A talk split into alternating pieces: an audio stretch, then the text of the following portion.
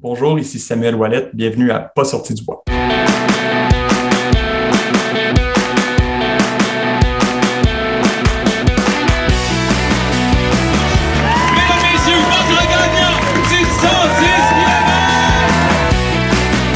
Si tu commences à te sentir bien en courant un ultramarathon, fais-toi-en pas, ça va passer. Grand champion du 125 km! Merci tellement à la gang de NAC qui sont partenaires de Pas sorti du bois depuis le début. C'est une jeune entreprise, puis maudit qui sont beaux à voir aller. Je vous ai parlé de l'eau en large, des barres Ultra Énergie puis de la poudre Ultra Recovery, mais là, ils viennent de sortir des gaufres, puis pour vrai, j'en suis pas encore revenu tellement sont bonnes. Ce qui est malade avec NAC, c'est que les produits et leur emballage sont éco-responsables. Si t'es pas sûr de la protéine de grillon, là, ben sache qu'il y a une gamme complète 100% vegan. Là, t'arrêtes ce que tu fais, tu vas sur le nacbar.com, tu choisis des produits puis tu utilises le code promo pas sorti du bois pour obtenir 15% de rabais. P-A-S-S-O-R-T-I-D-U-B-O-I-S. Merci beaucoup, NAC, et bon épisode. Ouais, ben, on n'est pas sorti du bois, hein? Bonjour tout le monde, bienvenue à ce nouvel épisode de Pas sorti du bois aujourd'hui. Conversation très, très intéressante. On sort un peu des sentiers battus de ce que je fais habituellement. Je reçois Samuel Ouellette, qui est euh, le directeur administratif du pôle sport HEC Montréal. Salut Samuel. Salut Yannick, ça va bien? Ça va bien toi? Ça va très bien, merci. Merci d'être là. Ça, ça fait plaisir. Très heureux. Merci de l'invitation. Ben écoute, euh, avec tout ce qui se passe dans notre sport, je pense qu'il y avait une- cette nécessité-là d'avoir une conversation. Je ne veux pas dire plus sérieuse parce qu'on va avoir bien du, du fun, puis je pense que ça va être très intéressant pour les gens de l'écouter, mais pour ne pas faire de parallèle avec le nom de mon euh, épisode, on va sortir un peu, euh, le nom de mon podcast plutôt, mais on va sortir des sentiers battus, de ce Mhm. que moi je fais habituellement.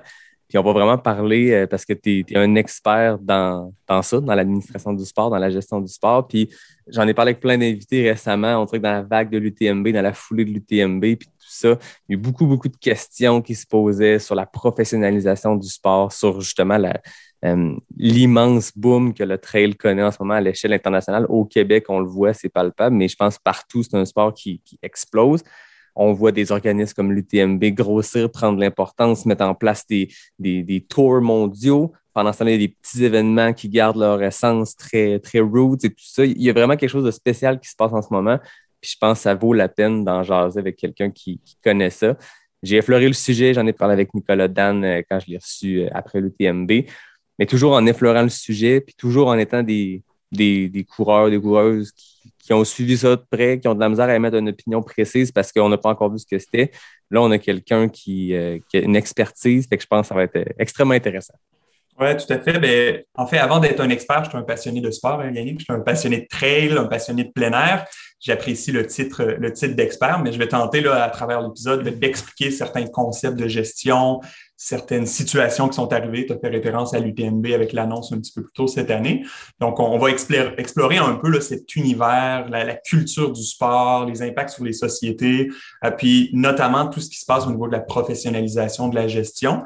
Euh, oui, dans des grands événements comme l'UTMB, mais on pourra aborder aussi le développement du sport sur le territoire ici, là, au Québec, sur le plan plus local, national et même international. Donc, euh, très heureux de débuter cette conversation avec toi. Yes, plein de beaux sujets, mais d'abord, j'aimerais ça qu'on qu parle de toi, que tu, nous, mm -hmm. que tu te présentes à nous. Tu le mm -hmm. disais, tu es un coureur de trail, un passionné de sport. Comment le sport, la trail t'entré dans ta vie, puis comment les HSC Montréal sont aussi entrés dans ton, dans ton parcours professionnel? Oui, ben je, en fait, j'ai toujours fait du sport, du moins depuis l'adolescence. Je pratiquais pas d'athlétisme, pas de course à pied. J'étais vraiment le, le profil typique de l'athlète multisport. Donc, j'ai joué au football, au rugby, j'ai joué au ultimate frisbee, j'ai joué au tennis, j'ai joué au badminton, je me suis tourné vers l'haltérophilie. Euh, et donc, j'ai touché un peu à, plein de disciplines. Puis, c'est il y a à peu près trois ans, euh, un ami à moi, Charles, qui lui courait des marathons, ben, m'a invité à, faire quelques courses. Puis, ça a été un peu la bougie d'allumage. Je suis revenu à la course à pied. Euh, plus jeune, j'avais eu la chance d'être initié au plein air par mes parents. Donc, on était régulièrement dans les, les montagnes blanches, par exemple, au New Hampshire, où à 6-7 ans, ben, je faisais déjà des randonnées avec eux. C'était plus difficile, j'étais pas très grand, mais, euh, mais ce contact nature-là, puis d'ailleurs, je vais, je vais en parler tout à l'heure, notamment sur le, la question de culture du sport. Le contact à la nature, il a été euh, vécu très tôt chez moi. Et euh, depuis, j'ai pas lâché. C'est-à-dire que bon, j'ai oui, j'ai repris la course il y a peut-être trois ans, plus particulièrement la course en trail, euh, mais j'ai toujours fait de la randonnée, j'ai toujours fait des sports en plein air, j'ai toujours fait du kayak, du canot et tout ça. Puis, euh, ben, le, le, la suite logique après ces activités plein air, ben, ça s'est trouvé à être la, le trail. Intéressant. Puis je voyais que j'ai fait mes petites recherches moi aussi. j'ai Mhm. vu que tu avais fait le Trail du Grand-Duc en 2019. Comment Ouais. s'était passé cette course-là qui est tout près d'ici? Tu es un gars de plus de Montréal, je pense? Oui, exact. Moi, je suis dans les basses Laurentides euh, depuis quelques années maintenant, donc je travaille à Montréal.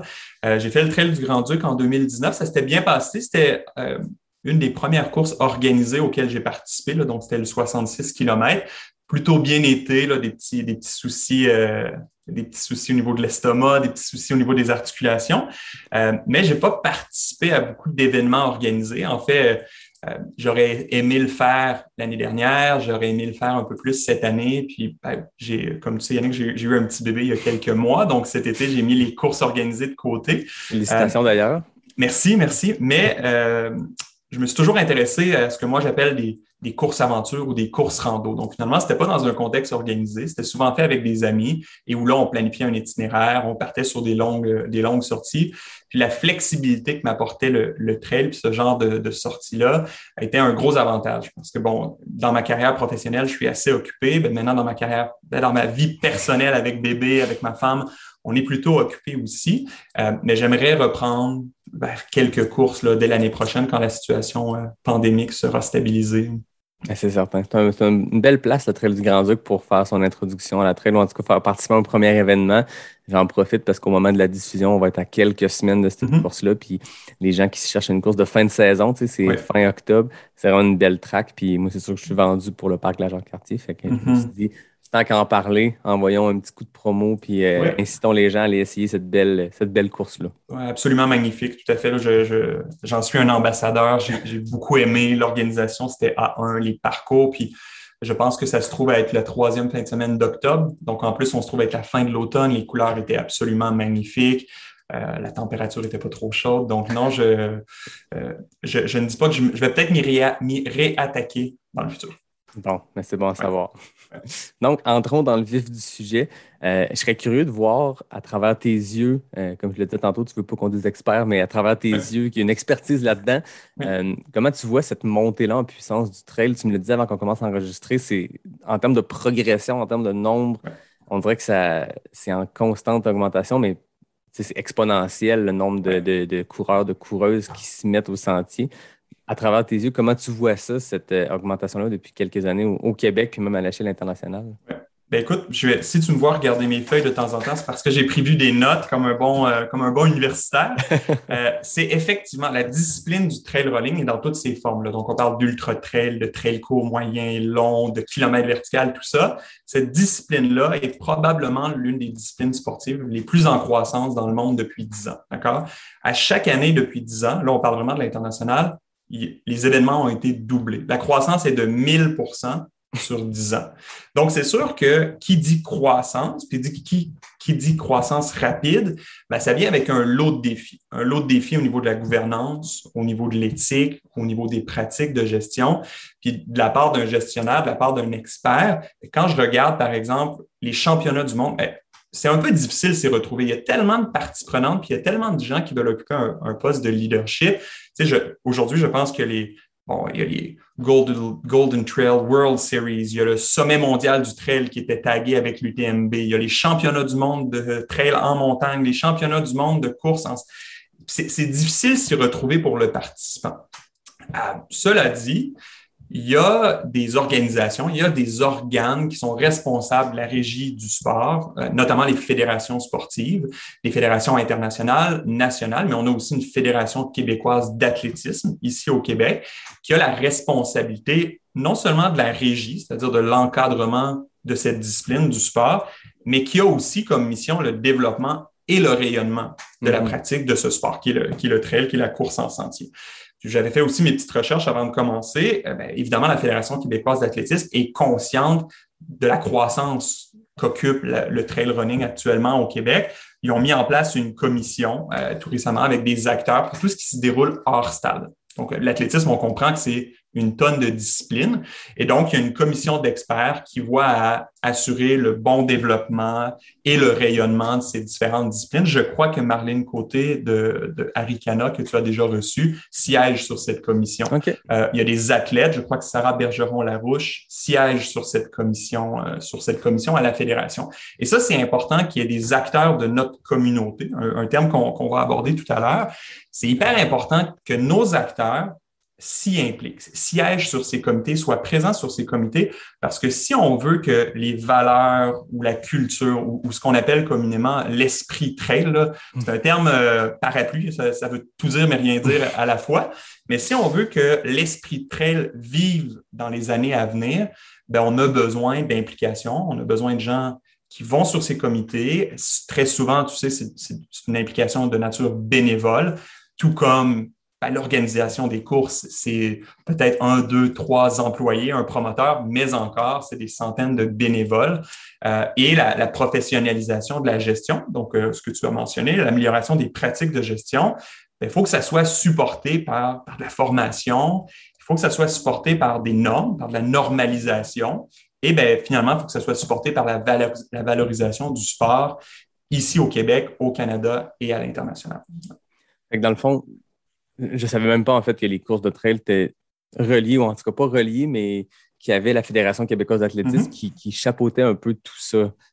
C'est quoi l'implication, c'est quoi le lien entre nos courses qui se passent, les événements trail, puis cette fédération-là qui, qui, de par son nom, doit gérer beaucoup, beaucoup de sports. Donc, le trail, c'est pas parmi tant d'autres. Ben, beaucoup de sports, beaucoup de membres aussi, hein, parce que le, le, sport business des fédérations sportives, c'est d'avoir des membres, c'est d'avoir des, événements. En fait, et, je ne crois pas qu'actuellement, l'ensemble de nos événements trail au Québec soit sanctionné par la Fédération québécoise d'athlétisme. Cette sanction vient avec certaines, certaines dépenses, certains coûts qui sont associés selon la taille de l'événement et tout ça.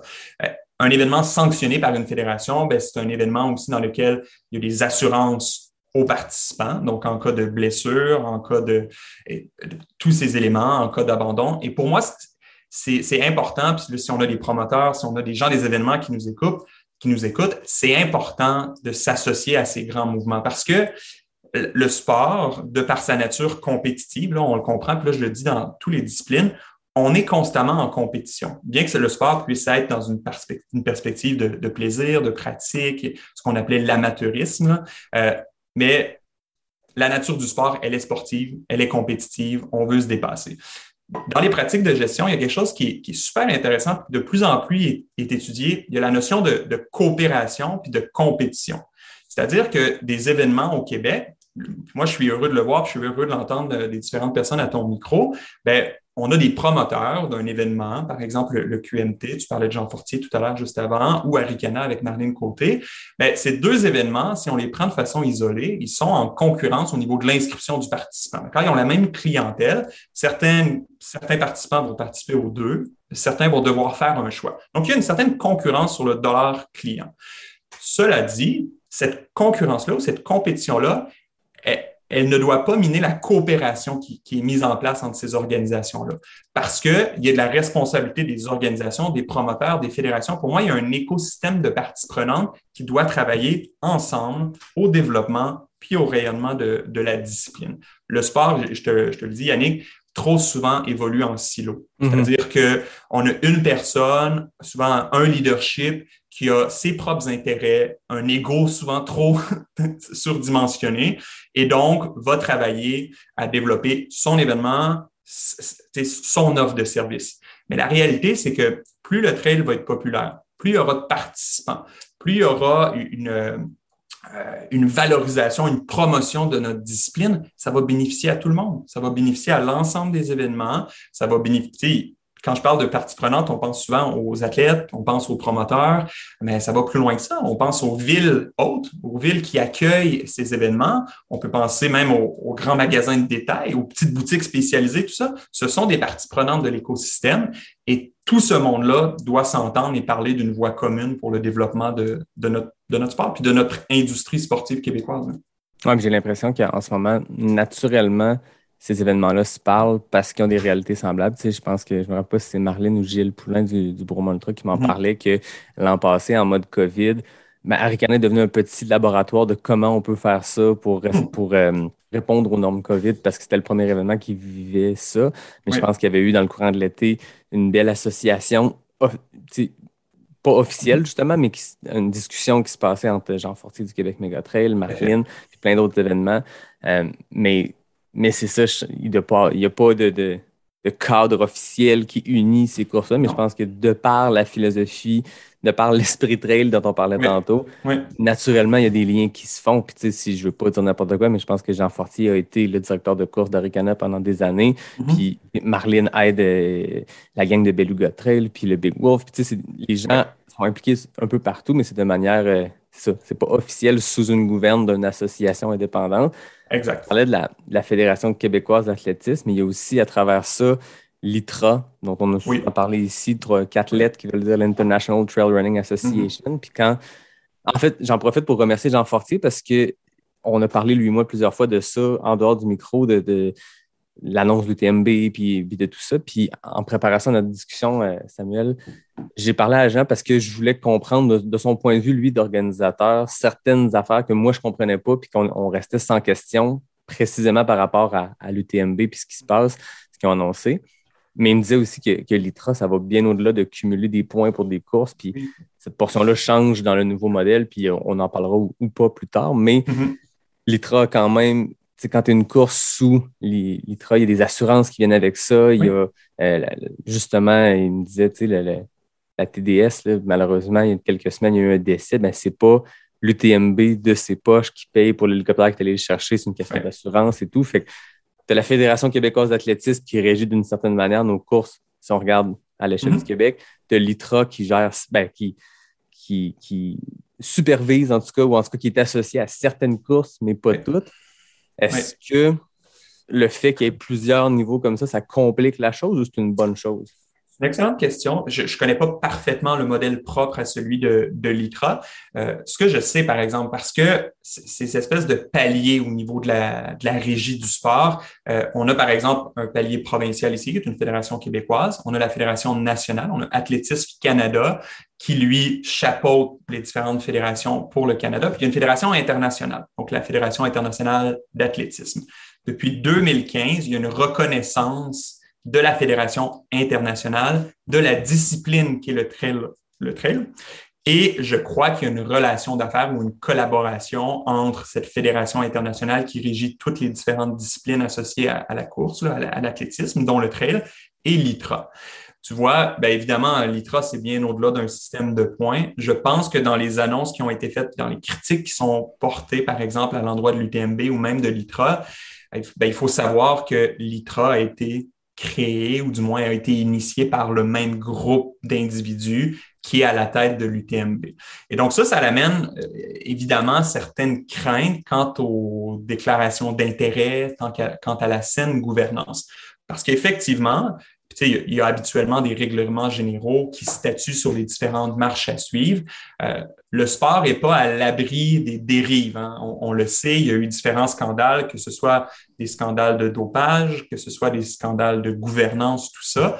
Donc, il faut s'assurer que les gens en poste dans ces différentes fédérations euh, ben, soient en mesure de prendre des décisions éclairées et aient déclaré leurs intérêts avant de, avant de procéder. Parce que les décisions qui se prennent au niveau de l'ITRA, par exemple, la Fédération internationale, ont des répercussions jusqu'ici au Québec. Ah oui. Et donc, ces personnes-là, et, je sais que l'ITRA a des représentants dans différents pays. On a un représentant canadien qui siège sur l'ITRA, cette, personne, ben, a la responsabilité aussi d'assurer notre, représentation canadienne, notre représentation québécoise auprès de la communauté, euh, de la communauté internationale. Et donc, ça va bien au-delà d'un système de points, tu le disais, il y a un système, il y a un système d'assurance. Puis, il y a un système où je crois que le sport, vu sa croissance, que je disais tout à l'heure, 1000% de croissance en 10 ans, devra à un moment statuer ou, normer un peu ce qu'est le trail. Euh, et puis, quand on parle de normer ou de standardiser, c'est aussi parfois un sujet délicat. Les gens, les puristes de ce monde n'aiment pas les normes, n'aiment pas les règles.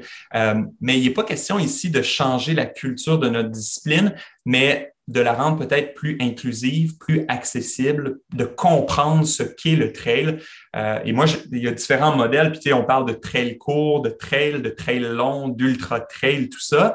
Euh, actuellement, il y a certaines organisations qui statuent. Par exemple, le trail court, c'est 20 km, le trail long, c'est 50 ou 80, l'ultra trail, c'est plus que 100. Mais ça reste que euh, c'est pas encore, je sais pas, à moins que tu, tu peux me contredire sur le sujet, Yannick, mais c'est pas toujours facile s'y retrouver. On est euh, lancé à gauche et à droite dans les distances, dans les disciplines. Et pour le mieux-être de notre sport, je crois qu'à un moment, il sera important de statuer sur ce qu'est le trail, qu'est-ce que, que ça représente. Euh, est-ce qu'une course euh, qui allie moitié béton, asphalte, bitume, moitié trail, mais est-ce que ça représente le trail? Ça, je ne suis pas certain que si encore aujourd'hui on est capable de statuer sur des normes et des règles. Puis pour le participant, pour le client, comme toi et moi, ben, ce serait plus facile de faire des choix éclairés si ces normes étaient mises en place.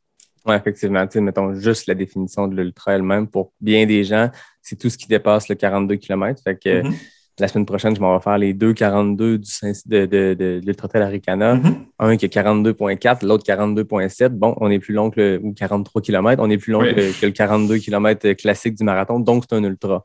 Exact. Ou est-ce que ça commence aux 50 kg? J'ai déjà mm-hmm. entendu, ah non, tant que c'est pas un 50 000, c'est pas un vrai ultra. Puis j'ai entendu des puristes qui disent, ben, en bas de 100 000, c'est pas un vrai ultra.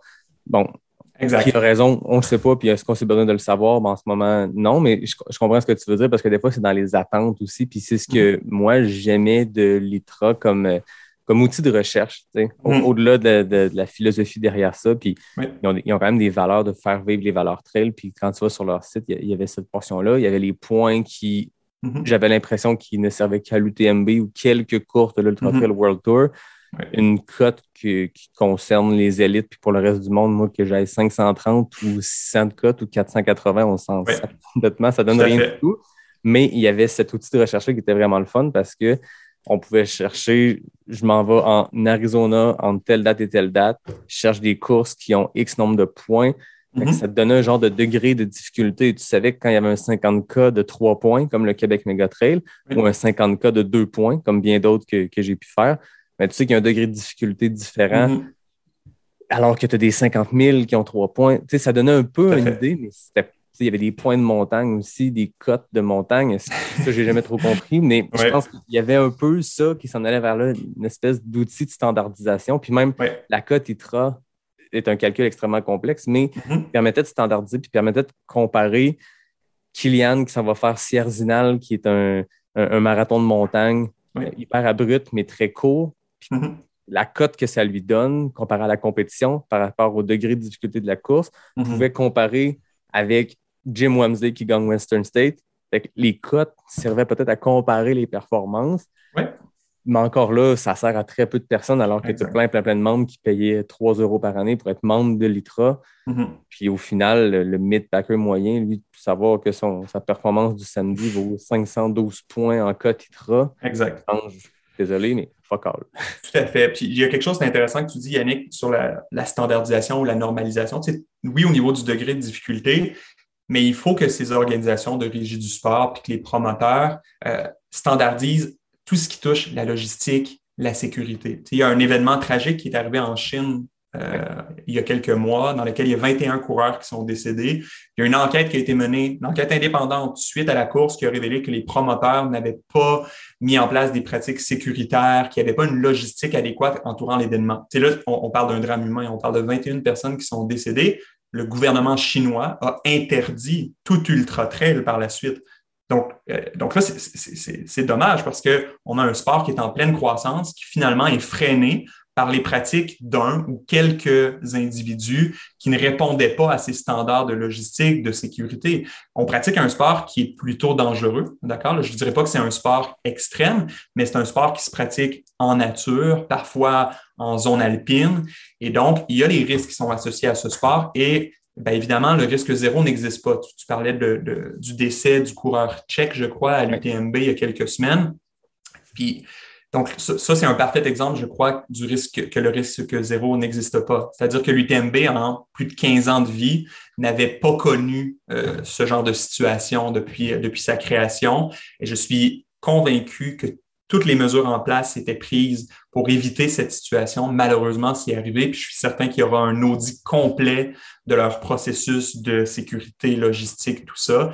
Mais, euh, mais malheureusement, malheureusement, c'est arrivé. Mais il faut que partout, il y ait des standards et que le participant, finalement, quand il, s'y inscrit, puis pas besoin d'aller en Chine ou pas besoin d'aller en, Europe dans les, dans les Alpes, il y a des événements au Québec qui, je crois, qui, qui ne sont plus aujourd'hui, n'ont pas su appliquer certaines normes et standards, n'ont pas non, et finalement, ben, qu'est-ce qui est arrivé? Ces événements ont, disparu de la carte. Parfois, il y a des participants qui ont été floués monétairement, qui ont perdu leurs inscriptions.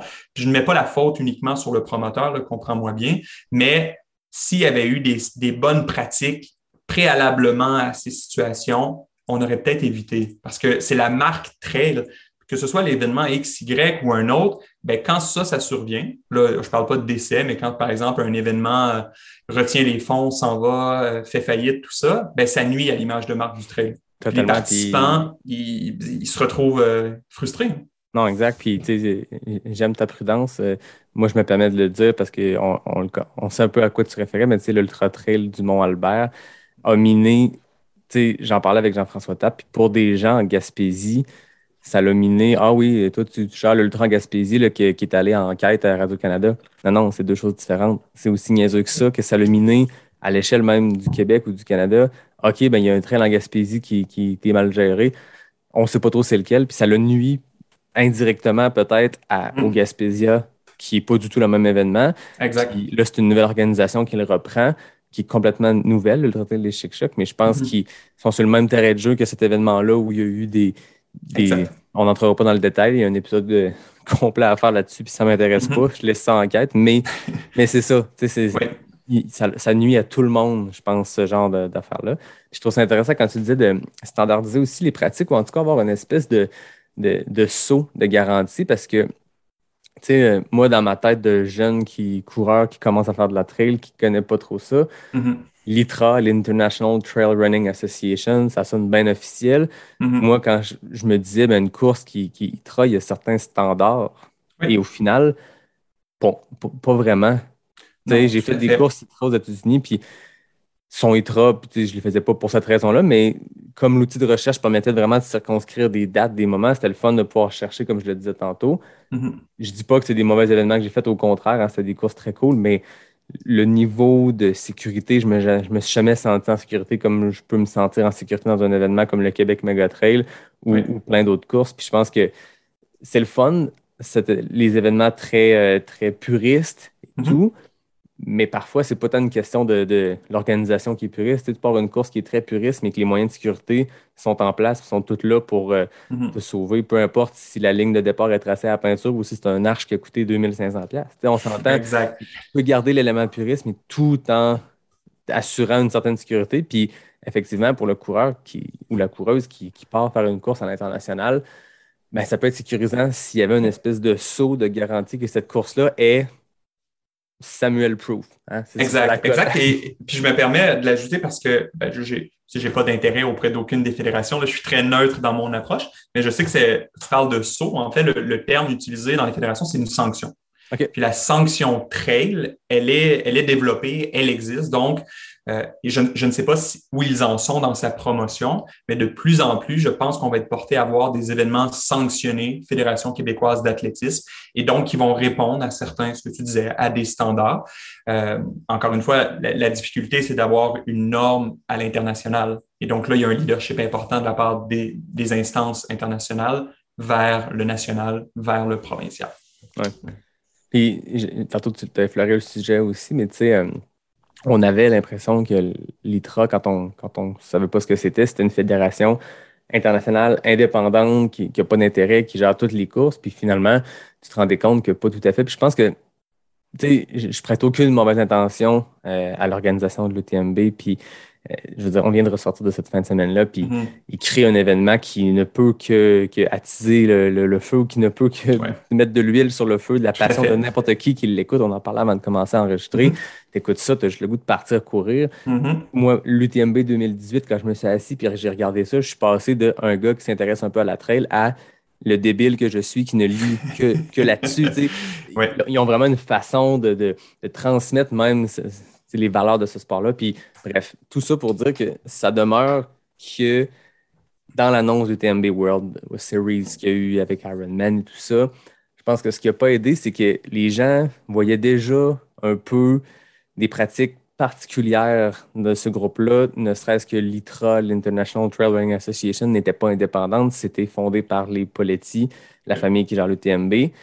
Les courses qui sont sur l'ITRA officiellement doivent avoir leur trace, leur tracé, leur parcours sur euh, Trace de Trail, qui Mhm. était un logiciel, un site web géré par les Poletti. Mhm. L'Ultra Trail World Tour, qui semble une espèce de série internationale dont fait partie le TMB, est aussi fondé par les Poletti. Après ça, Ouais.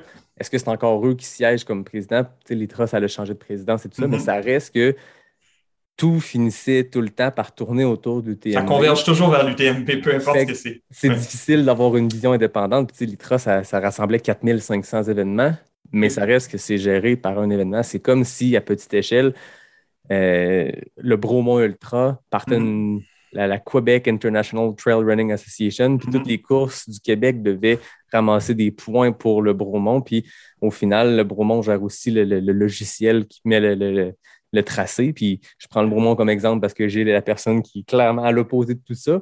Mais, Oui. mais c'est ça, c'est que c'est une course qui fait les calls, qui donne l'impression de gérer euh, le monde au grand complet. Oui, tout à fait. Puis, le- les Français appellent souvent ça le, le sport business, là, Ouais. pour, pour reprendre, euh, pour reprendre l'accent français. Euh, puis, effectivement, l'UTMB, je pense que, bon, fondé il y a 17 ans ou 18 ans, Ouais. 18 ans, a su se positionner, si on parle en termes euh, euh, stratégie, a su se positionner comme le leader à l'international en termes, en termes d'événements. Après, j'ai écouté quelques podcasts, j'ai lu les communiqués de, de l'UTMB, de la famille Politi, tout ça. Je pense que ce groupe d'individus a fait beaucoup pour le trail, pour son développement, pour son, son rayonnement, sa promotion. Euh, à un point où probablement qu'ils n'avaient pas anticipé la croissance qu'allait connaître euh, l'UTMB et aussi la pratique du sport à l'international. Ils se sont retirés de certains de ces projets. Tu l'as dit, la présidence de l'ITRA a été, a été remplacée et je crois que c'est le genre de décision pour le mieux pour notre discipline sportive. Euh, par la suite, ben, tout ce qui touche la croissance de la marque UTMB ou la croissance de l'événement UTMB, parce qu'il faut quand même les distinguer, de la semaine UTMB et là, avec l'alliance ou ce que, les gens ont appelé le partenariat ou l'achat de l'UTMB par Ironman, ben, à travers ça, il y a des opportunités de croissance pour le groupe. J'écoutais, la, présidente de l'UTMB à travers un podcast qui disait, il y a six ans, il y a 10 000 participants à la semaine de l'UTMB, là, euh, soi-disant, à peu près. Il y a 10 ans, il y avait 10 000 places, 15 000 inscriptions. Donc, il était saturé à 10 000. Euh, trois ans plus tard, il y avait 10 000 places, 30 000 inscriptions. Ah, Donc, il était encore saturé à 10 000. Aujourd'hui, bon, le contexte COVID a peut-être ébranlé un peu les structures, mais euh, il y a 10 000 places encore. ils ne peuvent pas augmenter le nombre de participants. L'UTMB ne peut pas grimper de 10 000 à 100 000 places. Il y a une dimension euh, terrain qu'il faut, euh, qu'il faut respecter. Et donc, c'est une marque, c'est une propriété, c'est un événement à saturation. D'accord? Pour cet événement, pour la marque UTMB, ils ont cherché à développer une croissance euh, qui allait bien au-delà de l'événement UTMB. C'est là où que l'alliance avec le groupe Ironman a pris forme. Parce que, on en parlait tout à l'heure, juste avant d'enregistrer, Yannick, l'Ironman, aux yeux du, groupe UTMB, était une menace. Qui a eu cette alliance ou pas, Ironman aurait initié un nouveau circuit, un, un autre circuit, euh, à, à l'exemple de ce que Spartan a fait aussi. Puis on se serait retrouvé avec un acteur supplémentaire, un grand joueur, un promoteur. Et donc, l'industrie événementielle du trail à l'international aurait encore été fragmentée, puis il y aurait eu des parts de marché divisées avec, avec ce qui s'est passé avec Ironman, ben, l'UTMB et Ironman, qui étaient des menaces réciproques, sont devenus des alliés stratégiques. Okay? Et, et, cette alliance stratégique-là va permettre le développement de la marque, le développement d'événements à l'international. Comme tu sais, le groupe Ironman va piloter le développement d'événements by UTMB sur le territoire Amérique du Nord. Et puis, le groupe UTMB Europe va s'assurer de développer sur le territoire, je crois, Europe et Asie. Mm -hmm. Donc, les gens ont réagi dans les extrêmes. Moi, quand j'ai pris connaissance de la nouvelle, ben, évidemment, je, pense qu'il s'agit d'une communication délicate et peut-être maladroite, mais en soi, je suis content qu'il s'agisse du groupe UTMB qui développe ou déploie des événements versus un nouveau joueur qui aurait été Ironman, qui aurait joué solo. Puis, il y a quelque chose de super. Les, gens ont, ils ont même utilisé un terme, ils, ont dit que UTMB allait se Ironmaniser. Donc, finalement, qu'on tomberait dans des événements sport-spectacle réservés aux élites, à, l'image de ce qui se fait à Hawaï avec le, championnat du monde de, de, Ironman. Mais il y a une distinction à faire entre Ironman, le, le triathlon Ironman et le trail ou l'ultra trail. Ironman est propriétaire non seulement des événements, mais a enregistré une marque qui est une discipline sportive en soi. Donc, mhm. si tu veux compétitionner un triathlon endurance là, de type 3,8 km de nage, 180 vélos et un marathon pour terminer, ben, tu dois participer à un événement Ironman. L'UTMB n'est pas propriétaire de l'Ultra Trail. Si, l'UTMB ne réussit pas à se positionner puis à conserver la, culture, les valeurs, puis finalement devient qu'un véhicule mercantile qui veulent juste faire de l'argent, puis c'est très souvent vu dans, dans les différents articles, ben, la clientèle, le public, toi et moi, on va se tourner vers d'autres organisations qui vont saisir les opportunités manquées par l'UTMB. Fait il faut comprendre, le Ironman, il possède un sport, un sport en entier. L'UTMB ne possède pas l'ultra trail. On a des opportunités.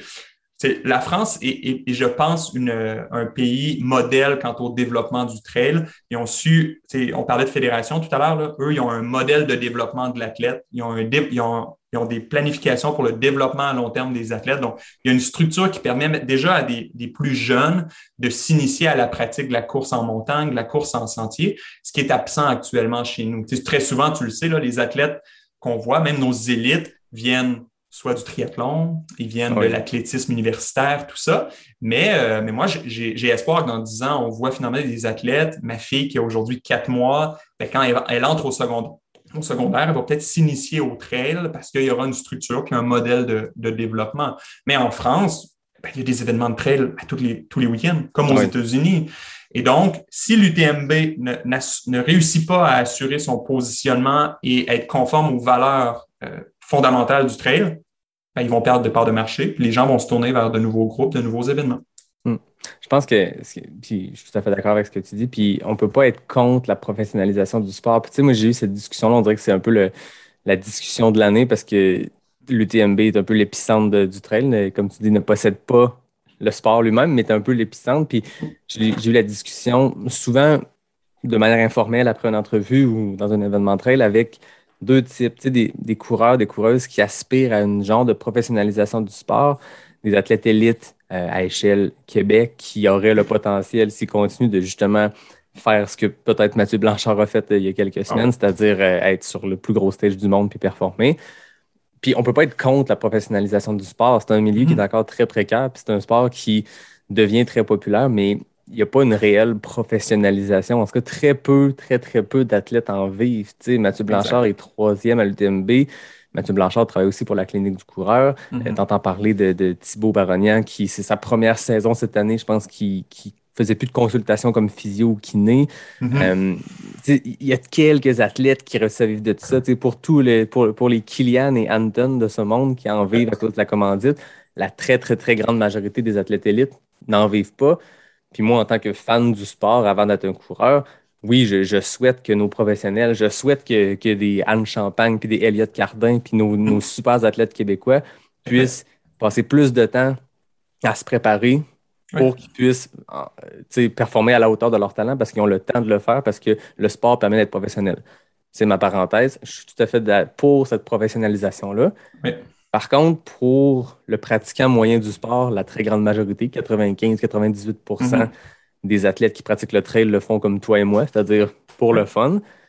Mais l'UTMB demeurait un rêve possible. J'ai parlé à plein de personnes dans mon podcast qui ont fait le, système de loterie, qui ont finalement été pigés. Puis mm-hmm. ça permettait ça parce que tu pouvais accumuler tes points ITRA dans 4500 mm-hmm. événements. Fait moi qui habite à Québec, j'ai pu faire mes points pour la CCC en courant dans ma cour arrière, en courant au Mont-Saint-Anne, au QMT, en allant à Charlevoix, en allant à Ultra Trail Academy, peu importe. C'était facile Mhm. parce que plein, plein, plein de courses permettaient d'avoir deux points, trois points. Puis Ouais. l'UTMB disait si tu veux mettre ton nom dans le chapeau pour la loterie, fais deux courses de trois points, puis tu peux participer à la CCC. Mhm. Là, le nouveau système qu'ils ont annoncé, oui, pour les athlètes élites qui ont euh, Salomon ou Oka ou peu importe qui Ouais. qui paye leur voyage puis tout, c'est possible d'aller faire des courses qualifiers Mhm. qui finalement ne permettent pas de se qualifier. Il y a les courses qui vont être events, qui là, tu peux ramasser des, des cailloux. Puis là, quand tu as assez de cailloux, tu peux passer à l'étape suivante. Tu sais, Ouais. pour l'élite, c'est peut-être plus possible. Mais par contre, pour le mid-packer moyen qui rêve d'aller faire l'UTMB, comme on en a vu plein, là, je veux dire, tu en as 100 qui font ça en dedans de 25-26 heures, puis tu as la balance qu'ils le font en 30, 35, 40. Le- le- on a vu le monsieur arriver un Mhm. peu croche parce qu'il avait le dos bloqué. Il a fini ça en 46 heures, 47 heures. Ouais. Ben, ça reste que c'est ces gens-là qui font vivre l'UTMB beaucoup plus que l'élite qui Ouais. a ses, ses passes gratuites pour la course. C'est le mid-packer qui paye 400-500 euros pour aller faire la course, qui s'en va Mhm. dépenser à Chamonix de ses propres moyens, qui s'achète ses espadrilles avec ses propres moyens, qui font vivre les équipementiers, qui font vivre les événements. Mais c'est ces gens-là, de ma perspective, de ma, de ma perception, de ma lecture, qui, qui perdent au change dans cette affaire-là parce que là, tu n'as plus 4500 courses pour ramasser des points pour faire la loterie. Une centaine d'événements à l'échelle du monde. Au Canada, je sais, on ne sait pas qui, Mhm. quelle course on va pouvoir aller faire. Mhm. Mais moi, si là, j'ai la chance, je vais faire la CCC l'an prochain. Si je rêve l'UTMB dans les 40 prochaines années, Mhm. dans le système actuel, il va peut-être falloir que j'aille faire une course quelque part aux États-Unis, que je ramasse des roches, puis après, quand j'ai assez de Mhm. roches, je ramasse un billet. Puis le système est vraiment compliqué pour la très grande majorité des pratiquants du sport qui font vivre ces événements-là. C'est c'est là mon point. Fait que, d'une part, comme fan du sport, pour résumer ce que je viens de dire en 10 minutes, je suis très heureux pour la professionnalisation de notre sport, puis je suis Oui. très heureux pour nos athlètes élites qui nous font vibrer à- comme fans du sport parce Oui. que cette professionnalisation-là, puis cette officialisation-là, cette alliance-là, va peut-être plus leur faciliter la vie, va permettre qu'on ait plus de gens qui peuvent faire le sport de manière professionnelle. Oui. À l'opposé, je suis vraiment partagé parce que le mid-packer moyen qui fait vivre ces organismes-là se retrouve perdant. Mais là, c'est ma lecture. Je sais pas. Ben, tout à fait. Puis, je suis assez d'accord. Puis je pense, Yannick, qu'il faut, euh, face à l'annonce qui a été faite, tu es un spécialiste des communications, on en a discuté tout à l'heure. Il y a eu un peu un faux pas au niveau de, de la, Oui. de la communication, du communiqué de presse, des relations publiques, de, de la présente euh, de la situation. Je pense que le temps nous le dira. Mhm. C'est-à-dire qu'il y a des intérêts, je, je comprends tout ça. Le temps nous le dira dans la mesure où là, ils ont parlé une première année de 30 événements qui seraient by UTMB, ils ont parlé de 100 événements par suite. Il va y avoir une croissance et donc, il, le, groupe, l'alliance stratégique formée entre Ironman et UTMB va s'adapter aussi à l'offre et la, à, la demande. D'accord? Donc, la, la clé, c'est réussir à harmoniser la professionnalisation des élites et des, disons, amateurs ou des, du Mhm. mid-packer. Et là, on a effectivement des défis de taille, c'est-à-dire que la professionnalisation des élites, ça peut passer par effectivement de la commandite, ça peut passer par des bourses aux événements. Moi, je suis, je suis estomaqué de voir euh, encore le plus grand événement de trail au monde, donc l'UTMB. Je pense qu'aujourd'hui, je suis pas certain, tu pourras me corriger, Yannick, François Den, qui remporte pour une quatrième fois l'UTMB une performance hors pair, je pense que la bourse offerte est de 10 000 Mhm. la bourse offerte pour remporter Kona en triathlon, on parlait d'Ironman tout à l'heure, je pense qu'elle avoisine les 200 000 US.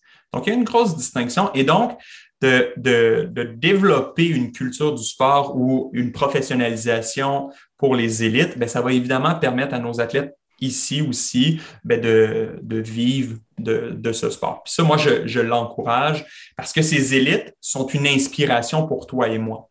Et donc, dans, l'image de marque de notre sport, il faut des modèles. Tu sais, un gars comme François Den, un gars comme Kylian, un gars comme Anton, puis un gars comme Mathieu Blanchard vient d'ici, inspire des participants, des gens qui ont peut-être jamais mis les, pieds dans un soulier trail à l'essayer. Et donc, ce premier contact avec le sport est grandement inspiré par nos élites. Donc, ça, c'est une chose. Après, pour le participant moyen, effectivement, il se retrouve un peu confus, perdu dans les, dans les présentes annonces.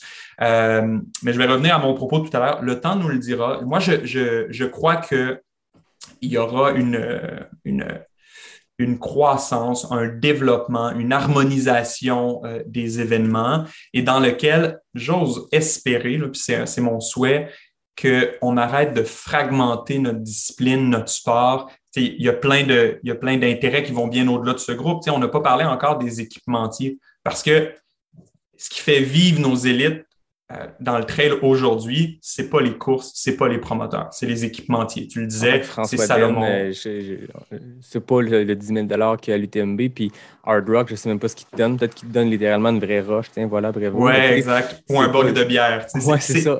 C'est correct. Puis, ben oui, mais c'est le fait qu'il gagne sur ces plus grands stages-là que le Salomon doit lui verser quelque chose. Bon, François Denis vigneron aussi, fait que je pense qu'il y a un bon plan B, mais, mais effectivement, en ce moment, il n'y a personne qui vit des bourses non. Dans ce sport-là, ils vivent des commandites. Je pense que Spartan, pour faire une petite parenthèse, Spartan, mm-hmm. quand il, avait annoncé qu'il allait se lancer dans le trail, mm-hmm. offrait quelque chose de plus gros quand même. Je pense que c'est là qu'il se démarquait, puis c'est là qu'ils vont peut-être aller chercher certains élites comme ambassadeurs, dont, dont Pau Capel. Spartan arrivait en disant ben, c'est un sport où en ce moment les bourses sont ridicules. Nous, on va faire une série. Euh, Spartan, je ne sais pas si c'est encore le cas, mais dans le temps que je faisais des Spartan Race, c'était Reebok qui était derrière ça. C'était encore là une grosse machine marketing, grosse machine monétaire. Puis il offrait des plus grosses bourses. Mais là, Spartan sont arrivés, on a annoncé ça en 2020. Hmm. Ça, je ne sais pas où ça en est, c'est quoi leur plan pour les prochaines années. On savait que la Transgrande Canaria puis la Patagonia Run en Argentine avait quitté le Total World Tour pour là devenir dans la série Spartan. Mm-hmm. Mais je ne sais pas trop où ça va venir. Puis c'est sûr que Spartan était peut-être une menace pour le groupe UTMB. Mm-hmm. là, ils viennent de, comme tu le disais tantôt, faire une alliance stratégique qui fait qu'ils ne doivent pas avoir pas même peur de, la Spartan Trail Series. Je pense pas. Puis, tu sais, les, les, joueurs que sont les équipementiers, là, les Salomon, les Oka, les, les, différentes marques, c'est des joueurs majeurs dans notre, dans notre industrie. Puis, je lisais un article intéressant cette année à cause des mesures sanitaires aussi. Tu sais, à l'UTMB, habituellement, il y a un départ à la fois des élites et mm-hmm. des, mid-packers, donc tout le monde part ensemble. Là, je crois qu'il y a eu euh, un temps, donc il y a eu une, une, une fracture entre le départ des élites puis le départ des, participants. Puis ça, c'était encore une fois, c'était critiqué parce que ça venait attaquer la, culture de notre sport, tout ça. La réalité, c'est que si la masse, donc si le, 50% plus 1 est fâché, frustré des situations, il va y avoir des changements qui vont avoir un retour à, la normale. Au-delà des promoteurs comme les politiques, les équipementiers contrôlent beaucoup le destin de, notre sport. Euh, le, le, Golden Trail, ben, c'est supporté à 100% par Salomon. Ben cette série-là ne pourrait vivre d'elle-même actuellement. Donc, derrière ça, ben, c'est une machine marketing qui vise à la promotion de la marque, tout ça. C'était le même cas pour, pour Spartan et pour Reebok. Donc, euh, donc c'est un, univers. Très souvent, on, je lisais dans un livre, on en parlera tout à l'heure, euh, de The Rise of the Ultra Runners c'est un monde dans lequel on, dit ah, ben, il n'y a pas beaucoup d'argent dans, le trail, tout ça. Fait que ça, peut, ça peut garder son esprit puriste. La réalité, c'est qu'il y a beaucoup d'argent dans le trail. Il y a énormément d'argent aujourd'hui, mais il y a énormément d'argent à faire. Et donc, il doit y avoir un meilleur contrôle des différentes, des différentes parties prenantes. Puis, euh, ça, va être le mieux pour notre sport. J'aimerais avoir cette discussion dans 10 ans avec toi, puis de voir où est le trail. Je pense qu'on va être très surpris de, d'où est le sport. Ben, certainement. Puis, tu sais, comme tu le disais, tantôt, je, le, je disais UTMB, tu sais, c'est un gros show et tout. Puis, Golden Trail Series, t'as rien de faire de quelque chose du même calibre. Puis, ils ont peut-être des contraintes logistiques moins grandes parce que c'est des marathons de montagne. Fait que tu as 42 km à couvrir plutôt que, que 170. Mais ils sont en train de faire, tu sais, je ne sais pas s'il y a des, captures en direct puis des retransmissions directes comme l'UTMB le fait, mais les résumés de la Golden Trail Series, c'est extrêmement professionnel puis ça donne le mm-hmm. goût. L'année passée aux Açores, hein, on avait des vidéos de tout ça. Puis la Golden Trail Series part son truc. Tu as encore la Skyrunner World Series en Europe qui existe, mais qui mm-hmm. a perdu pas mal de plumes contre la Golden Trail, qui, elle, a été pendant deux ans une série unique avec cinq courses. Puis là, il y a des séries nationales maintenant. le Québec Megatrail en fait partie ici mhm. avec euh, d'autres courses en Amérique. Puis il y, a, tout ça qui se passe. Puis, je pense que le, succès de la Golden Trail Series ou de la Skyrunner World Series dans le temps, c'est le fait que tu as des habitués, des gens qui sont là mhm. de, course en course parce que mhm. c'est cinq événements trail de 40, entre 30 et 40 km sur une saison complète. Tu peux signer des athlètes puis leur dire tu t'engages à faire quatre des cinq courses, puis avoir une espèce de classement général, faire une finale et tout. Alors que je pense que c'est un, des degrés de difficulté que peu importe que si c'est l'UTMB World Series ou l'Ultra Trail World Tour ou la Spartan World Series, ces patentes-là, de longs ultras des 100 000, oublie ça. Tu peux mm. pas. Tu sais, je veux dire, il y a 30 courses dans l'Ultra Trail World Tour. Les plus grands athlètes en font 3, 4. Quand ça s'appelle Pocapel, tu en fais 8, mais tu payes pendant deux saisons après. Puis mm-hmm. en ce moment, il, est blessé, mais tu sais, il y a eu deux, trois années où il en enchaînait plus que quiconque. Mais à part ça, Ouais. François Den a déjà gagné l'Ultra Trail World Tour avec deux courses à la mm-hmm. saison, juste parce qu'il a gagné deux puis ça donnait assez de points. Mais c'est difficile de créer cette espèce d'engouement-là de, de, série mondiale quand tes athlètes chouchous ou tes athlètes qui, qui, sont les plus populaires ou tes athlètes qui surprennent, qui arrivent, mais ils vont surprendre sur une course. Puis c'est mm-hmm. tout. Ils ne peuvent pas faire cinq, six événements. Oui, la multiplication. C'est super intéressant ce que tu apportes, Yannick. La multiplication des séries et des événements met une, une, forte pression sur nos élites. Puis, euh, ben, tu as parlé du cas de, de Pau Capel, puis c'est tout à fait juste. Je pense que une certaine uniformité, ou du moins, je, je reprends ce que l'auteur disait dans le livre que je présentais, il dit le trail aujourd'hui, c'est le Far West. Comme il y a du monde un peu partout, ça se tire à gauche, ça se tire à droite. Puis là-dedans, ben, on se retrouve avec des athlètes élites qui ont très souvent un emploi, comme on, disait tout à l'heure, puis que eux, ben, par passion, puis par pour tenter de gravir les échelons puis finalement obtenir un contrat de commandite qui va leur permettre de vivre leur sport, ben, se lancent sur à peu près toutes les opportunités qui leur sont présentées. Quelle est la conséquence? La santé des athlètes? Donc, les athlètes se blessent. On n'est pas capable de pérenniser finalement la performance parce que ben, t'exploses. Là, puis, moi, je, je trouve qu'en la personne de François Den, on a un exemple parfait d'un gars qui, qui, qui, est dans le sport depuis très longtemps. Kylian aussi est là depuis plus de plus de dix ans. Et donc, euh, ils ont su, à, des moments clés, faire des choix où ils ont respecté leur, leur propre santé. Mais un, je pense à un jeune de 18-19 ans qui performe très bien aujourd'hui, qui voit les différentes opportunités, puis qui a un rêve, qui est inspiré, ben, il va tenter d'y parvenir, mais il y, a, il y, a, un danger qui se présente derrière, là, qui est le surentraînement, qui est les, les blessures importantes avant d'être dans un, rôle de gestion, je vous ma parenthèse, je n'ai pas fini de me présenter. Avant d'être dans un rôle de gestion, je suis un kinésiologue de formation. J'ai fait des études supérieures en préparation physique, en évaluation, en activité physique. Donc, j'ai côtoyé des athlètes de très haut niveau, des athlètes olympiques. Et donc, ces gens-là, ils ont, des agendas, puis des structures et des cycles olympiques. Ma foi, c'est énorme le volume et l'intensité qu'ils doivent supporter. C'est la même chose pour nos athlètes très Compte, compte tenu qu'ils ne vivent pas, ils ne reçoivent pas, de, par exemple, de, de brevet de Sport Canada, parce que notre sport n'est pas encore reconnu euh, au niveau fédéral, ben, ils se démènent, ils travaillent, ils s'entraînent. Les volumes en, en ultra-trail, tu le sais comme moi, là, c'est, du 10, 15, 20 heures par semaine, en essayant de, concilier la vie professionnelle, la vie familiale, la vie sportive, tout ça. Puis la ben, récupération, tu sais. Euh, puis la récupération. Il y a un mur qui t'attend. Tu vas ben frapper le mur à un moment, que tu t'appelles Kylian, François, Yannick ou Samuel, il y a un moment donné où si euh, tu, as autant de volume et d'intensité d'entraînement en n'ayant pas la récupération nécessaire, par exemple, après les entraînements, tu vas frapper le mur. Oui, puis c'est ça qui est le plus grand défi, j'ai l'impression, de nos athlètes élites, euh, euh, parce que il y en a quoi, mettons une dizaine, je dis, j'ai pas les chiffres, mais tu sais, des gens comme des François Den ou des Kylian qui ne vivent qui ne pourrait vivre que de ça. François il est exception, il est aussi vigneron, mais bref, des, athlètes euh, hommes-femmes qui vivent que de leur sport. Il y en a quelques-uns, mais si tu veux atteindre ce standard-là, il faut que tu mettes les efforts, il faut que tu mettes le temps, il faut que tu mettes les heures d'entraînement. Mm. La différence est qu'un athlète XY qui vit 100% de son sport parce qu'il y a des grosses commandites, ben, il ne va pas courir 60 heures dans une semaine, il ne va pas courir nécessairement plus que d'autres athlètes. Il va avoir mm. beaucoup plus de temps de récupération et de repos. Il va mhm. courir, mettons, je dis n'importe quoi, 180 km de volume par semaine. Donc, 20 heures sur ses jambes, peu importe, avec le vélo, 25 heures d'entraînement total en incluant le, cross-training. Mais il va avoir le reste de son temps pour récupérer.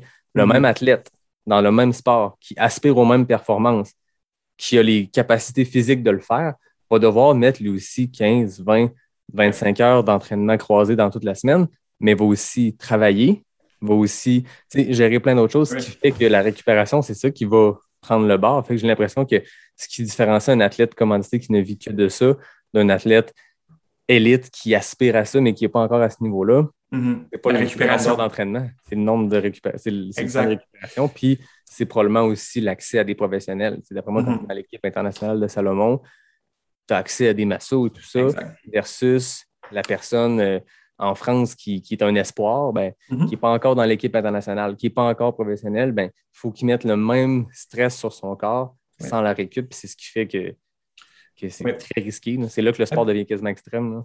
Tu vois, deux, petits points à ajouter. ce, qui, ce qui caractérise beaucoup la, performance des coureurs de, l'Afrique de, l'Est. Ouais, de l'Est, donc euh, Kenya, Éthiopie, Ouganda. Là, on ne parle pas de trail, mais on parle de, de, course sur piste ou de, marathon. Euh, ben, ça a été étudié parce que c'est c'est des performances hors pair, puis les pays occidentaux comme les États-Unis aimeraient donc répliquer finalement le modèle le modèle africain pour arriver à, ces résultats. Il y, a, il y, a, un des éléments qui est, qui est, connu, qui est étudié, qui est notamment la récupération. Ces athlètes-là, là, de, des pays que j'ai nommés, vont courir, reviennent, s'alimentent, récupèrent, vont dormir. Ils se relèvent, ils vont courir, ils s'alimentent, ils se reposent, ils vont dormir. C'est un cycle infini. Euh, je, je suis pas certain si c'est toujours dans des conditions euh, favorables. Là. on, en discutera à, un autre moment. Moi, ce que je veux aussi apporter comme, euh, point supplémentaire, c'est qu'à un moment donné, si la performance devient une finalité, il y a des risques de dérive dans le sport. Et là, euh, les exemples, par exemple, de cas de, dopage, un mot qu'on n'entend pas beaucoup parler dans notre, dans notre communauté, puis je ne crois pas qu'un gars comme toi ou moi, mid-packer, aurait avantage à utiliser un produit dopant pour performer. Cela dit, c'est pas absent de notre sport. Il y a très peu de mécanismes indépendants dans le trail qui font des, euh, des tests antidopage. Euh, il, y a euh, il y a Sage Canada, que tu connais probablement, qui est un mm-hmm. coureur américain. Lui milite beaucoup pour établir des, des bases et des mesures anti, d'antidopage dans notre sport. C'est un gars qui vient aussi du, du, monde de la route, donc il a fait des, des, marathons qualificatifs pour les Olympiques plusieurs fois. Donc, il performe en trail, mais aussi la vision sur les, les, les méthodes mises en place dans le, la course de route pour contrer le dopage. Puis lui vient aussi du, du skyrunning, des disciplines très mm-hmm. intenses, plus courte durée, où il y a eu des cas de dopage dans le passé. Puis le dopage, très souvent, on pense que le dopage influence la performance. Le dopage influence principalement la récupération. Donc, elle accélère la récupération, elle te permet de revenir plus rapidement sur pied et donc d'accumuler plus de volume, plus d'intensité, donc tu performes mieux. Mais je, pense que c'est un nuage qui plane euh, dans la professionnalisation chez nos élites où ben, assurément on devra, euh, on devra prendre position puis éviter les dérives du sport parce que ben, on, est, on demeure une petite communauté, mais les scandales comme ce qui s'est passé dans le cyclisme par exemple ou le scandale euh, du comité olympique russe avec Sochi et tout ça, là on est, on est ailleurs. Mais ça, demeure quand même, selon moi, un risque à calculer et où il faut agir. Oui, c'est ça. Mais en, en, trail, par le passé, il y a eu des cas de dopage, puis les sanctions pour plusieurs. C'est un autre débat que j'ai vu cette année parce qu'on a vu le retour de, de, Petro Mamou sur, euh, sur les séries. Lui, il est vraiment plus Golden Trail Series, donc les marathons mm-hmm. de montagne, très courte distance. Puis c'est une des rares personnes avec François dans la vie qui a battu Kylian dans l'histoire sur des, des marathons de montagne. Puis c'est un gars qui avait été accusé de dopage puis qui, qui, a mm-hmm. payé le prix dans le sens où il a été banni pendant un an des événements mais ça fait deux, trois ans qu'il est de retour au Golden Trail Series. Puis c'est de quoi qu'on entend beaucoup. Puis tu sais, quand moi je suis ces courses-là à distance, un peu sur mm-hmm. Twitter d'un œil, tu vois qu'il y a beaucoup de commentaires à ce sujet-là de dire ben là, oui, bravo, il a fini deuxième, troisième à Sierzinal contre Jim Wamsley, contre Kylian Jornet, mais c'est un ancien dopé. Puis tu sais, c'est arrivé une fois, il a testé positif, puis il y a eu les sanctions, mais j'aimais pas de constat. Là. Moi, personnellement, j'ai pas beaucoup de pitié pour euh, quelqu'un qui utilise des substances, mais c'est un débat qui est là aussi de quand quelqu'un est, reconnu coupable, si tu, euh, euh, à, tout jamais que cette personne-là devrait payer le prix pour ça ou c'est une mm-hmm. erreur, fait qu'on peut lui permettre un temps, mais il y a aussi ce débat-là qui vient, puis je veux pas qu'on reparte aussi là-dessus, mais ça reste que vient avec le dopage les conséquences, puis est-ce que c'est de bannir la personne à vie de X course ou c'est pour une période? C'est mm-hmm. quand même un débat qui existe aussi puis qui est présent. Le, cas de Petro Mamou avait été assez médiatisé. Mais, mais je crois qu'il serait fou de penser que c'est un cas isolé et unique. Ben non, et, donc, et donc, je ne veux pas sous-entendre que la majorité ou la totalité de nos élites sont, utilisent des produits dopants, mais je ne crois pas que c'est un cas isolé. Je pense que comme dans la plupart des grandes disciplines qui ont, qui ont su croître au fil des années, il y a des dérives, puis il faut agir de façon préventive et non mm. pas finalement réagir à des situations dans 5, 10, voire, euh, voire 15 ans.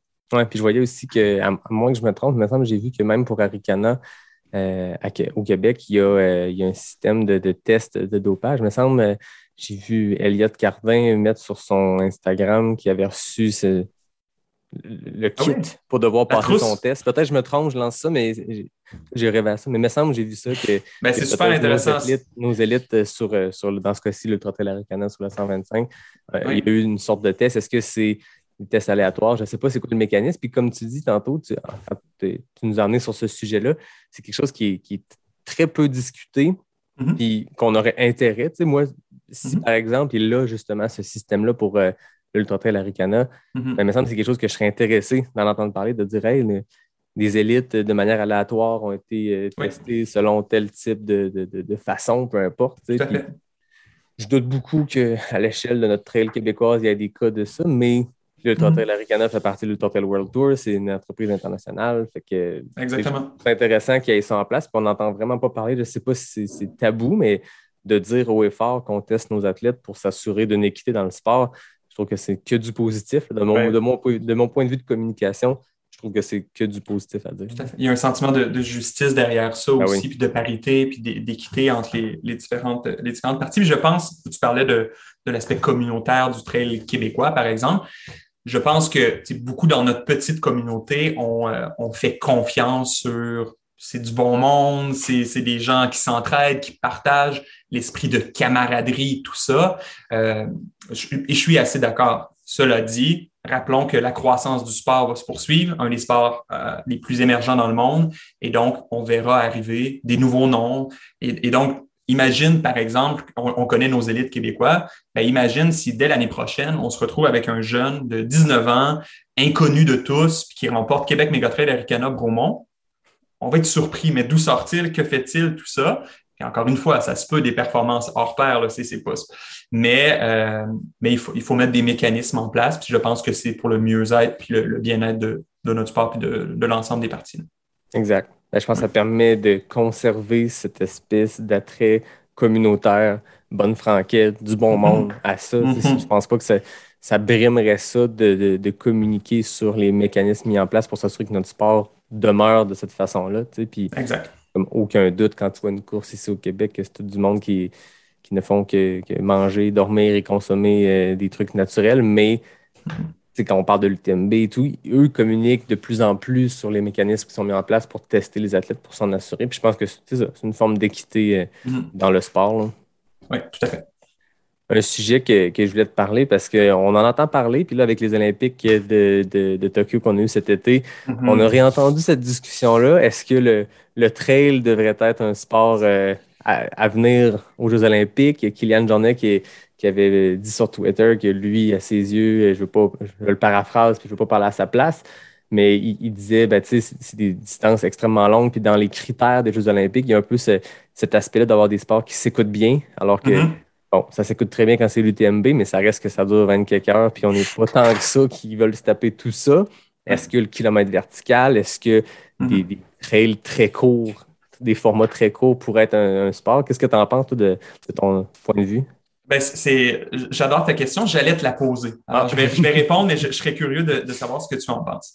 Euh, le, le mouvement des Jeux olympiques est, je crois, une vitrine exceptionnelle pour le rayonnement d'un sport. Puis cette année, il y a deux disciplines, j'aimerais faire quelques petits parallèles qui ont intégré le programme olympique, qui sont le surf, au, Mhm. aux Jeux de Tokyo, et l'escalade. D'accord? Ouais. Deux sports qui ont, je vais dire, une, une histoire qui peut s'apparenter à celle du trail. Donc, c'est un- c'est des sports qui, initialement, étaient pratiqués par sou- souvent des gens un peu plus marginalisés, euh, un peu plus près du plein air, tu, vois ce que je veux dire, et qui ont su, au fil des années, des décennies, évoluer, tout en conservant une identité puis une culture qui leur était propre, mais il y a eu deux voies d'accès. Donc, il y a la pratique, que je dirais, des puristes, et il y a le développement de l'athlète, le développement à long terme. Moi de voir des compétitions d'escalade, par exemple, euh, aux Jeux olympiques, je n'ai aucun doute sur les répercussions que ça va avoir pour le sport à l'international. Je vais te donner un exemple bien de chez nous. J'ai des amis euh, chez Ski de fond Québec, d'accord? Lorsque Alex Harvey était, un athlète, lorsque, Alex Harvey a remporté des grandes courses, c'est une fierté nationale, tout d'abord. Et les répercussions se faisaient sentir jusque dans les petits clubs de ski de fond partout sur le territoire. Fait le parallèle que je veux faire, c'est que si on permet à des athlètes de partout dans le monde d'évoluer une journée X dans le plus grand événement multisport au monde, c'est une vitrine exceptionnelle. D'accord? Cela dit, je partage en partie les commentaires de, de Kylian, c'est-à-dire que les Jeux olympiques sont de plus en plus un sport spectacle. D'accord? Mhm. Donc, c'est un grand événement. Cette année, il n'y avait pas de spectateurs. Ils sont quand même allés de l'avant à cause, par exemple, des modèles d'affaires, les droits de diffusion et tout ça. Les sports très longs n'ont plus la cote. C'est le, parfait exemple. Cette année, en, 2021, on a vu pour la dernière fois la compétition de marche 50 km. Pour, pourquoi? Très honnêtement, je ne sais pas si tu as écouté la marche 50 km. C'est long, c'est pas très intéressant, euh, puis c'est difficile d'en faire un spectacle télévisuel. À l'inverse, quand tu regardes le surf et l'escalade, ça dure une à deux minutes. C'est facile d'avoir des prises de vue punchées et donc ça plaît aux télédiffuseurs. Si on amenait l'ultra trail, le format 100 000 aux Jeux olympiques, premièrement, c'est une utopie, ça, ne peut pas se faire. Euh, ça serait impossible de l'intégrer à la charte olympique. Il faut, exclure ça. Là. Il n'y aura pas d'ultra trail aux Jeux olympiques. Euh, S'il y en a, Yannick, tu m'appelleras, tu diras, ah, t'as eu tort. Quand on se parlera dans 10 ans. Exactement. L'intégration des formats courts, je, trouve qu'elle est plus intéressante, soit dans le trail court ou encore dans le kilomètre vertical. On parle d'épreuves, je pense que Rémi Bonnet, le coureur suisse, a rentré son kilomètre vertical en quelque chose comme 29 minutes. Je me demande si c'est pas le champion du monde euh, en titre. Euh, et donc là, il y a quelque chose à faire. C'est une épreuve, euh, c'est une épreuve intéressante, puis dans laquelle on peut, on peut avoir un bon produit télévisuel. Mais en soi, ça ne devrait pas dépasser les, les 30, voire 40 minutes. Et l'autre enjeu ou défi, je pense que les comités organisateurs peuvent rencontrer, c'est qu'on n'a pas tous à la porte une montagne de 1000 mètres avec, tu comprends ce que je veux dire, avec un même sentier qui va du point A au point B. Euh, et donc, je pense que sur le plan de la, logistique, il serait peut-être difficile pour les comités organisateurs de l'intégrer à leur, à leur programmation. Euh, souvent, les environnements qui reçoivent les Jeux olympiques d'été, parce que là, on parle de trail, on parle, probablement d'une discipline qui intégrerait les jeux d'été, qui est un peu plus difficile que les jeux d'hiver d'ailleurs à, percer, euh, n'ont pas d'autres grands événements en montagne. L'hiver, bien évidemment, on pense au ski alpin, on pense à ce genre d'épreuve, le bobsleigh, tout ça qui requiert une montagne. Mais, euh, mais l'été, je, c'est pour ça que je, je, suis un peu ambivalent. Je te dirais, j'aimerais le voir pour la vitrine que ça représenterait, puis pour l'impact que ça aurait sur la pratique de notre sport euh, partout, mais euh, je ne crois pas que le trail. Puis en tout cas, comme on en discutait au début, il va falloir que ça soit normalisé parce que tu ne pourrais pas avoir, par exemple, au JO de Paris, un trail de 28 km euh, avec 1450 mètres de D+. Puis là, quatre ans plus tard, finalement, c'est un trail de, de 19 km avec 2200. Tu sais, les sports olympiques sont, sont régis, ils ont des chartes et ils doivent être reproductibles. Ça, c'est une des caractéristiques du sport, euh, du sport olympique les marathons, par exemple, aux, Jeux olympiques d'été, ben, doivent respecter des caractéristiques qui leur sont propres. Évidemment, c'est 42,2 km, mais ne peuvent pas avoir des, plus ou des, des moins trop importants. Ah, Et donc, tu vois, on parlait de règles tout à l'heure. Là, en voici un bel exemple. Donc, serait-on capable d'avoir un format réplicable dans chacune des villes je ne suis pas certain si le, Comité international olympique va, sauter dans l'aventure. Je ne sais pas s'il y aurait, y aurait d'intérêt à le faire. Oui, on dirait qu'aux Jeux olympiques, il y a la notion de record olympique. Puis si tu veux comparer mhm. des records olympiques entre eux, il faut que les ben standards soient identiques. Puis la trail, c'est complètement opposé à ça, on s'entend. Puis euh, même le kilomètre vertical, comme tu le dis, on va faire un kilomètre vertical euh, dans l'Ouest canadien, on va faire un kilomètre vertical en Europe, en Suisse. Les parcours sont différents. Il y en a qui c'est une montée directe, comme le, vertical dont j'oublie le nom, Rémi Bonnet a fait le record mondial de 29 mm-hmm. euh, minutes quelques. C'est que c'est une montée hyper droite. Des kilomètres verticaux, d'autres types de courses qui sont un peu plus en serpentin, donc plus de kilométrage pour atteindre ton, atteindre ton 1000 mètres. Mm-hmm. C'est quasiment impossible de le standardiser.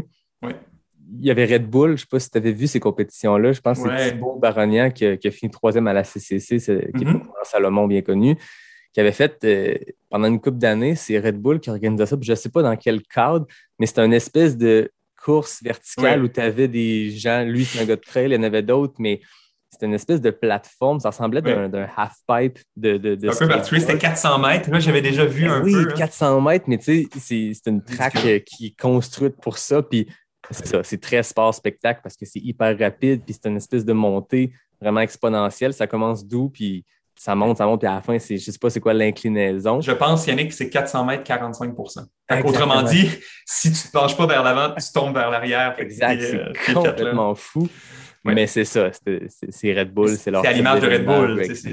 Exact. Mais j'ai l'impression que pour rendre un kilomètre vertical standard, il faudrait quand même que ce soit une plateforme ou bien c'est dans le mm-hmm. cadre des, Jeux olympiques d'hiver, puis tu fais monter aux coureurs euh, la trail de bobsleigh, je dis n'importe quoi, mais pour avoir une standardisation, il faudrait quasiment que ce soit quelque chose qui est construit, une plateforme construite par des humains qui a toujours la mm-hmm. même inclinaison. Puis on dirait que c'est un peu à l'opposé de la, la trail. Tu dénatures, là, là, ça, tout à fait, tu as parfaitement. Tu dénatures ce qui, est, ce qui est le trail, ce qui est la pratique, ce qui est la culture de notre, de notre sport.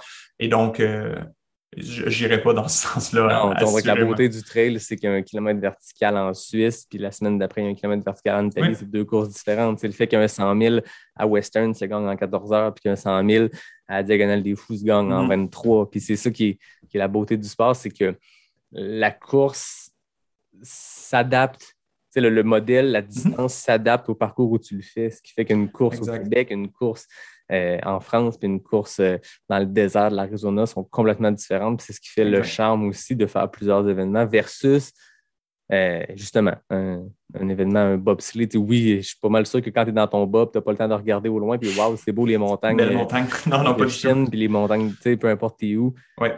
La trail, ça fait un peu partie de, ça. Puis tu vois, je t'amène rapidement ailleurs là, dans, dans, la discussion parce que ce qui, ce qui caractérise la trail et sa culture et ses valeurs, je pense que c'est notamment le fait que c'est pratiqué en nature. C'est parce que, bien évidemment, je, pratique la course sur route quand je suis à la maison. J'ai quelques sentiers pas très loin. Puis, je pense que cet élément-là, tu ne peux pas enlever la nature de la trail. Mais non. Euh, puis tu vois, il y a une revue, euh, une revue de littérature scientifique qui a été produite par la CEPAC cette année, où ils cherchaient à mesurer tous les bienfaits de la nature sur la santé globale santé physique, euh, psychologique, santé mentale, santé spirituelle, santé émotionnelle, santé relationnelle. Et c'est la première fois que la CEPAC réalisait une telle étude. Ça a été fait par l'Institut de cardiologie euh, ici à Montréal.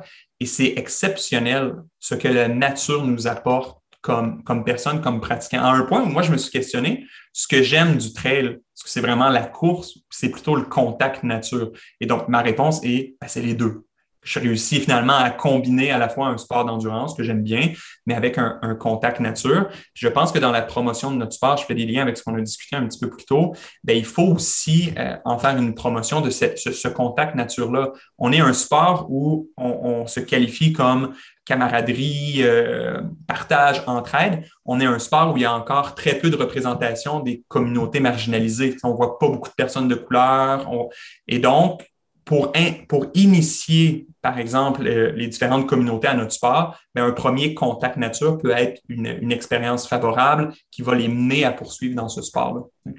Exact. Oui, puis je pense que c'est ce qui le, le, le, dénominateur commun ou l'intérêt commun de plusieurs personnes dans le trail. La plupart des gens, c'est ce contact-là. Tu sais, c'est beaucoup mm-hmm. plus simple, à moins que tu habites en forêt, mais c'est beaucoup plus simple de courir sur route. Mm-hmm. dans, le sens où, en termes de temps, c'est moins long pour la même distance d'accès à des routes, c'est assez simple, à moins que tu habites mm-hmm. encore là dans le bois.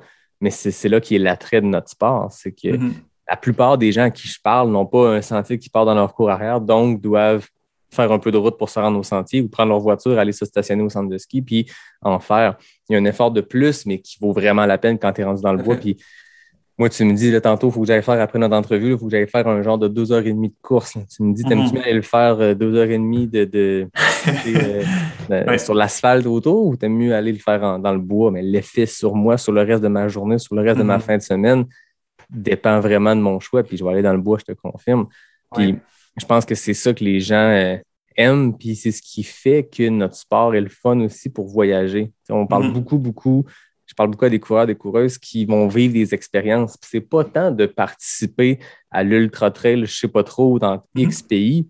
C'est le fait de se rendre là-bas, mm-hmm. vivre une expérience, puis la trail, l'événement t'amène à des endroits que tu n'aurais peut-être pas pu euh, atteindre, des sommets, des, sentiers, si tu étais parti de toi-même en autonomie, ou en tout cas beaucoup plus difficile. Tandis que là, l'événement offre une structure qui te permet de te rendre sur le top de tel volcan ou de mhm. tel col en, Europe que, qui est inaccessible ou peu accessible.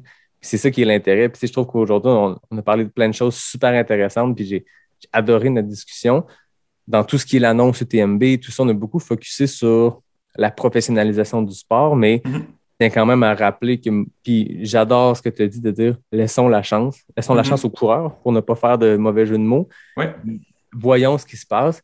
Moi, mon concern n'est vraiment pas pour la professionnalisation de notre sport parce que je souhaite que nos élites puissent, faire, puissent vivre de leur sport. Mhm. Par contre, je rappelle que la majorité des gens qui pratiquent notre sport, ceux qui font vivre les équipementiers, ceux qui font vivre les événements trail, Mhm. c'est le mid-packer moyen. Puis c'est là qui est mon, qui est mon souci. Mais quand je regarde justement le mid-packer moyen, les événements, c'est une chose, mais il y a juste le, ce que tu viens de décrire, le plaisir d'être dans le bois, puis Mhm. de prendre le temps. Puis ça, je pense que c'est le dénominateur commun de Kylian jusqu'à la personne qui a terminé l'UTMB en 47 heures, jusqu'à la, la personne qui fera jamais de course officielle puis qui adore aller faire son 5 km alternance marche-course dans un sentier.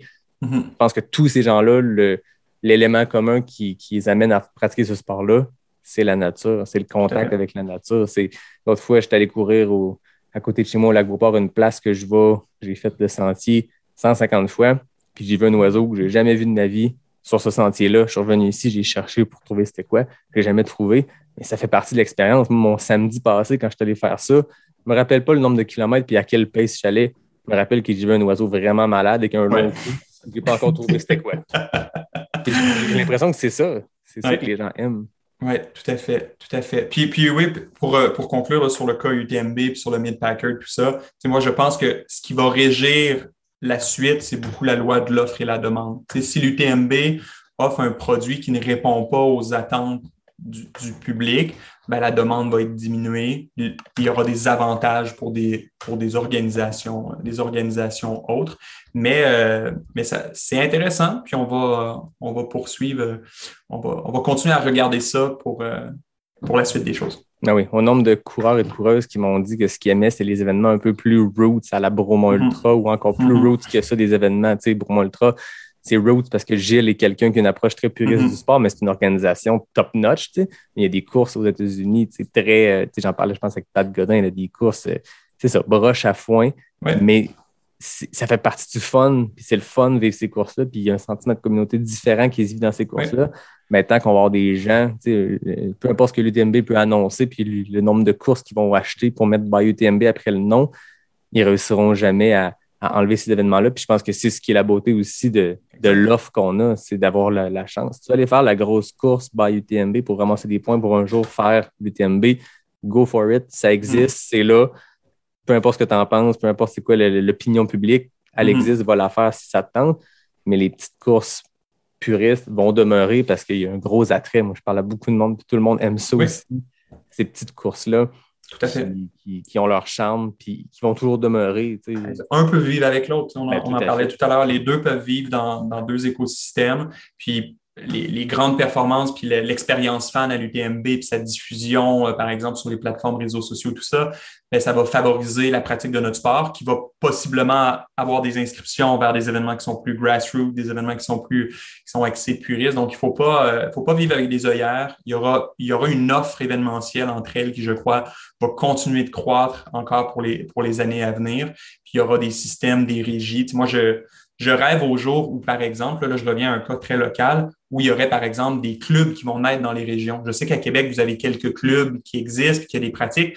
C'est encore quelque chose qui, je crois, est, est, est plutôt limité au Mhm. Québec. Mais tu sais, des, des clubs structurés dans lesquels il y a, par exemple, des entraînements qui sont structurés. Je sais que le club de trail de Montréal en organise. C'est c'est super intéressant parce que des gens qui ne connaissent pas, des gens qui veulent s'initier au sport vont peut-être avoir de la difficulté à, à, à chausser les, mettre les chaussures et partir. Mais à travers des structures de clubs, ben, on peut les rassurer. Tu vois probablement comme moi, Yannick, sur les réseaux sociaux, le monde pose mille et une questions sur le trail, bâton, pas bâton, raquette ou crampon. Tu sais, ça, ça finit pas ces questions-là. Ben, si ces, ces personnes-là, finalement, qui ont besoin d'être sécurisées, hein, c'est ça.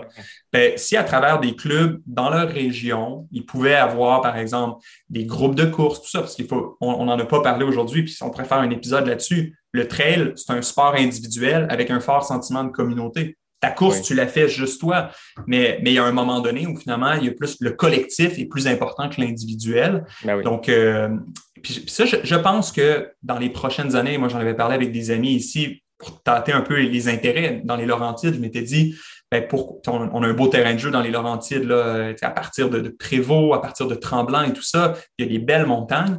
Les gens courent ensemble, des fois en duo, en trio, mais je me dis, mais pourquoi est-ce qu'on ne crée pas, par exemple, un, petit regroupement, ce qu'on appelle un club de trail, et que ben, deux fois semaine, on se rencontre, on échange, on socialise, on court avec des groupes ABC. Moi, je trouve ça super intéressant et je pense que c'est des initiatives locales comme celle-ci qui vont permettre la croissance saine de notre sport sur le territoire. Oui, puis la transmission des valeurs trail. Tu, veux commencer à t'initier à la trail. À Québec, euh, on a par exemple, pour le, prendre en exemple, euh, euh, le Gringos Running Club. Mais quelqu'un mm-hmm. qui veut. Ah, J'avais écouté ton épisode, c'était très intéressant. Avec, avec Olivier. Puis tu veux t'initier à la course en sentier, connaître c'est quoi les, les, endroits pour le pratiquer ce sport-là. Ben, le Gringos, c'est exactement ça. Tu as un groupe A, B, C selon le pace voulu. Mm-hmm. Puis tu veux t'initier au sport, ben, il n'y a rien de mieux, en tout cas, moi, à mes yeux, que Dave Clément, puis Olivier, puis Marie-Ève, puis Steven, puis euh, PO, cette gang-là qui ont les valeurs de trail, du trail à cœur. Fait qu'ils ne peuvent que les transmettre positivement. C'est comme ça que ces valeurs-là vont se poursuivre. Ils se vivent dans nos événements trail, mais ils se vivent aussi dans les clubs de course. Puis je veux dire, euh, je prends l'exemple le plus extrême, mais tu sais, on a tous déjà couru dans le sentier, puis on a vu un reste de gel à terre, puis tu te dis, voyons, les gens sont dans un cave. Ben, mm-hmm. va dans un éducation, hein, cours avec les gens, puis rends-toi compte que leur gel, ils le mettent dans leur poche à la fin, puis qu'ils le jettent dans la poubelle à la fin. C'est un exemple mm-hmm. bidon, là, je veux dire, c'est euh, écologie 101, ne jette pas tes choses à terre, mais bref, la transmission des valeurs, des, des règles on a fait chaud de notre sport, ben, tu vas les apprendre comme ça. Exact. Elles se transmettent de personne en personne et c'est pas dans des règlements généraux où ben finalement tu vas, tu vas vivre les valeurs, c'est dans les contacts, les contacts humains. Je lance l'invitation. Si quelconque club veut démarrer dans les Laurentides, ben, je peux, euh, je lève la main et je, je me propose pour, euh, pour le constituer ou le construire. Ouais, voilà, le message est passé. C'est passé. Moi, tu le sais, euh, je termine toujours mes entrevues avec mes questions éclair NAC. On change le mode de l'entrevue, puis là, on se met en mode euh, performance. Oui. c'est la, seule discipline trail, les questions éclairs de pas sortir du bois, où l'élite peut compétitionner avec le mid-packer moyen et vice-versa. C'est pas une question de performance ou d'entraînement, c'est une question de rapidité. Donc, je sors mon chrono. Je rappelle que le FKT appartient toujours à Anne Bouchard et Michael Amoureux en 14 secondes. Chez les hommes, c'est Dominique Gladu-Despatie en 17 secondes. C'est très rapide. Tu me dis quand tu es prêt. Route ou trail? Trail. Café ou thé? Café. Sentier roulant ou technique? Technique. Minimaliste ou maximaliste? Minimaliste. Question ça va Benoît ou banane choco? Banane choco. Casquette ou tuc? Tuc. Laurentide Gaspésie? Laurentide. Podcast ou playlist? Podcast. UTMB ou Hard Rock? UTMB. Analyser le sport ou pratiquer? Pratiquer. Aux 16 secondes, nouveau FKT masculin, monsieur. Merci, merci. Très, très fort. à distance en plus, hein, je le dis à chaque épisode, mais les records euh, qui venaient de tomber, les nouveaux records établis, c'était en vrai parce qu'il y a peut-être un délai, mais je ne sais pas si nos Internet aujourd'hui, nos Wi-Fi étaient performants, mais 16 secondes, Samuel, c'est très, très fort. Mais ça, fait 52 épisodes que j'écoute, Yannick, donc je comprends que la personne qui a passé à l'épisode 3 était peut-être un peu moins prête à tes questions. Donc, je, partage mon FKT avec l'ensemble de tes invités. Ah ben voilà, ça, c'est une belle réponse de communauté mm. trail. C'est beau. Voilà. Voilà. Hey, c'était vraiment intéressant, Samuel. Pour vrai, je pense que je l'ai dit en ouverture, je voulais un peu changer le mood puis aller très précisément sur un sujet. Puis on s'était parlé, je pense, c'est depuis le, mois de juin, peut-être qu'on échange pour trouver le moment pour le faire, trouver le timing, trouver les sujets. Puis euh, j'ai vraiment l'impression qu'on a répondu à plein de questions. On en laisse d'autres en suspens, puis c'est la beauté de tout ça. On laisse aller, puis on a un sport qui est en explosion totale. Tu, le dis, 1000% euh, ça frappe quand on, quand on voit ce chiffre-là. Donc, il y a plein de gens qui, qui, qui, se mettent au trail. Il y a des événements qui vont naître de ça. Il y a déjà une explosion de, de nouveaux événements, mais plus il va y avoir de la demande, plus il va y avoir de l'offre, je suppose. Je ne suis, pas un, expert comme toi des HEC à Montréal, mais je me souviens de mes cours d'économie de cégep, l'offre et la demande.